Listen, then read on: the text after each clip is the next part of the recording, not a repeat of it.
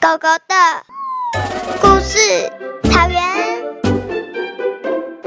小猪爱爱爱运运动动动。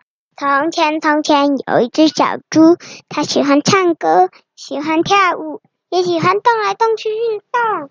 它跟别的猪不一样，别的猪就说：“哎呦，这么好的天气，你不躺下来晒太阳，太可惜了啦。”小猪却说。哎呦，这种天气那么晴朗，我要去公园运运动了。别的猪说：“哎呦，小猪，现在很舒服，来睡个觉吧。”他就说：“哎呦，这么可惜，现在天气那么舒服，我要去逛逛，走走。”所以小猪身体就不会跟别的猪一样肥肥胖胖的，所以它就不会被主人卖掉了。它反而。是，反而变成主人的小宠物。别的猪陆陆续续被卖掉，小猪也想，啊哈哈哈，哼哼哼，我也好想要跟妈妈在一起，但是这次妈妈要被卖掉了，我也来不及变胖，所以小猪就跟妈妈道别后，妈妈就被卡车载走了。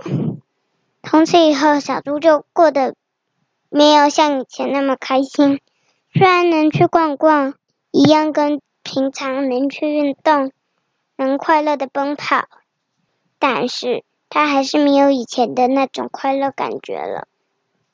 直到有一天，有一只瘦瘦瘦巴巴的猪被送了回来，说：“这只猪太瘦了，不能卖到。”卖场去，原来是小猪的妈妈。